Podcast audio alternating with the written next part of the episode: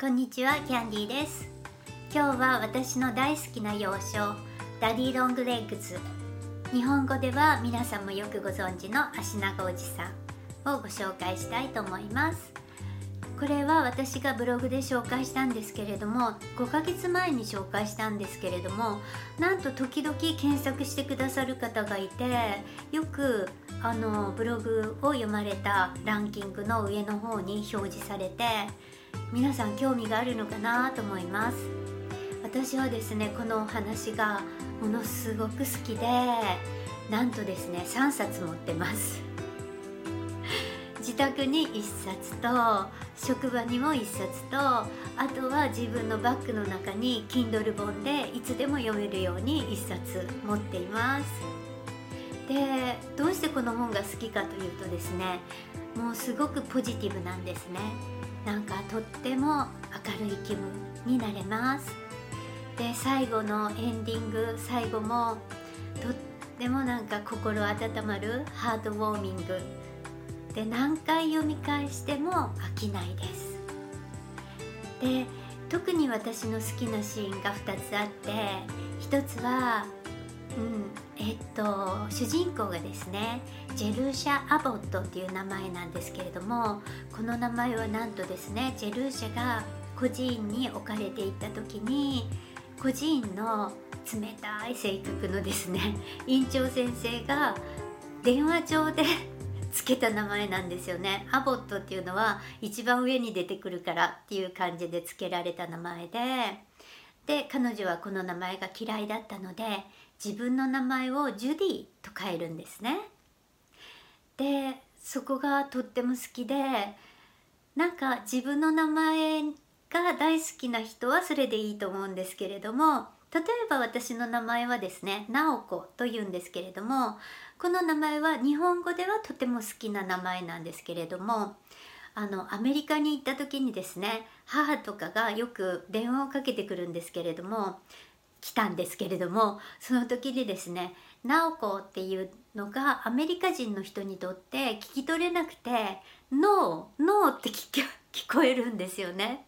でこれはちょっとあんまり良くないなと思ってました。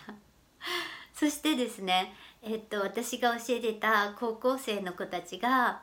私の髪型が漫画のキャンディキャンディに似ているっていうことでキャンディっていうニックネームをつけてくれたんです。で私もそれがとっても気に入ってじゃあもうニックネーム私のミドルネームはキャンディにしようって決めてそれからは皆さん私のことをキャンディさんとかあとキャンディ先生とか呼んでくださるようになりました。で自分でももう自分のことをキャンディーと思っています。なので他の名前で小田さんとか直子さんとか言われても多分振り向かないと思いますので キャンディーさんと呼んでいただければ嬉しいです。でこんな風に自分で選んだ自分の名前を付けるってなんかいいですよね。素敵だなと思いました。で2つ目に気に入ったところはですねえっとジュディが大学に行くんですけれどもこれはぜひぜひ本を読んでいただきたいんですけれども大学に行ってそこでですねある日鏡を覗いていてとても気づいたことがあるんです。でジュディは自分を大学に入れてくれた足長おじさんに毎日のように手紙を書くんです毎日自分のしたこともうブログみたいですね でも大切な人に向かって書くというのがいいですよね。でその手紙の中でですね「おじさん今日は発見したことがあるんだけど」って書くんですよ。で何を発見したか？って言ったら「I'm pretty」って言うんですよね。いいと思いませんか pretty というのは日本人はよく可愛いと訳すんですけれども本当はちょっとニュアンスが違ってて女性にプリティを使うと美しい綺麗という意味があるんですね。チャーミングな意味ですよね。で日本語の可愛いはキュートに近いかなと思います。子供っぽい可愛さですよね。でプリティは美しさの入った可愛らしさです。で I'm pretty というシーンがあってそこいいなと思いました。自分のことが好きとか自分に自信があるとかそういう人はとてもセルフエスティーム。自分をに価値がある。自分にと自分の存在に価値がある。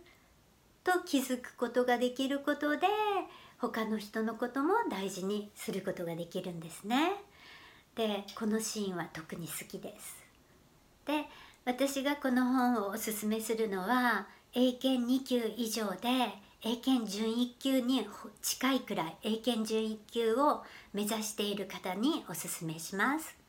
なぜかというとですね原書っていうのはどんなに子供向けの本でもバカにならないんですよね。なぜかというと日本のテキストにはない生の英語がどんどん出てきますので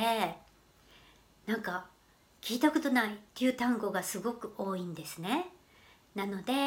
要所を選ぶ時は自分の英語力よりもほんのちょっと上自分が楽に読めるくらいの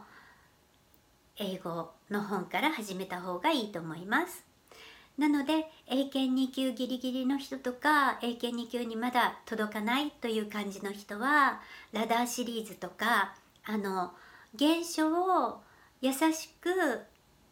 語彙数を少なくですね日本のテキストにあるような英語の単語数で書き直したダイジェスト版があるんですね。その本をどんどん読まれて要所に慣れていかれるといいなと思います。要所を読むことは英語力をアップさせるためにとてもとてもおすすめです。なぜならテキストの英語とは違って自分が本当に感動する本とか本当に自分にとって意味のある本を読むというのは脳科学でも証明されてるんですけれどもクラッシェンもインプット理論の中で言ってたんですけれどもその文章が生きた言葉として自分の中に染み込むんですね。でそれが自然と口をついて出てくるようになります。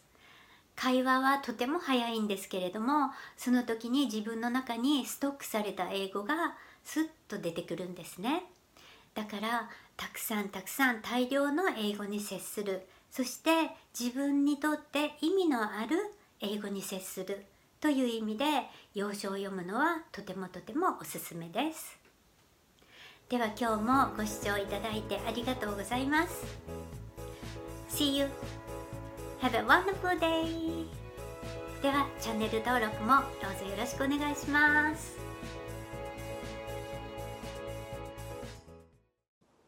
新作動画を見てくださる方はこちらをクリックしてチャンネル登録をよろしくお願いします。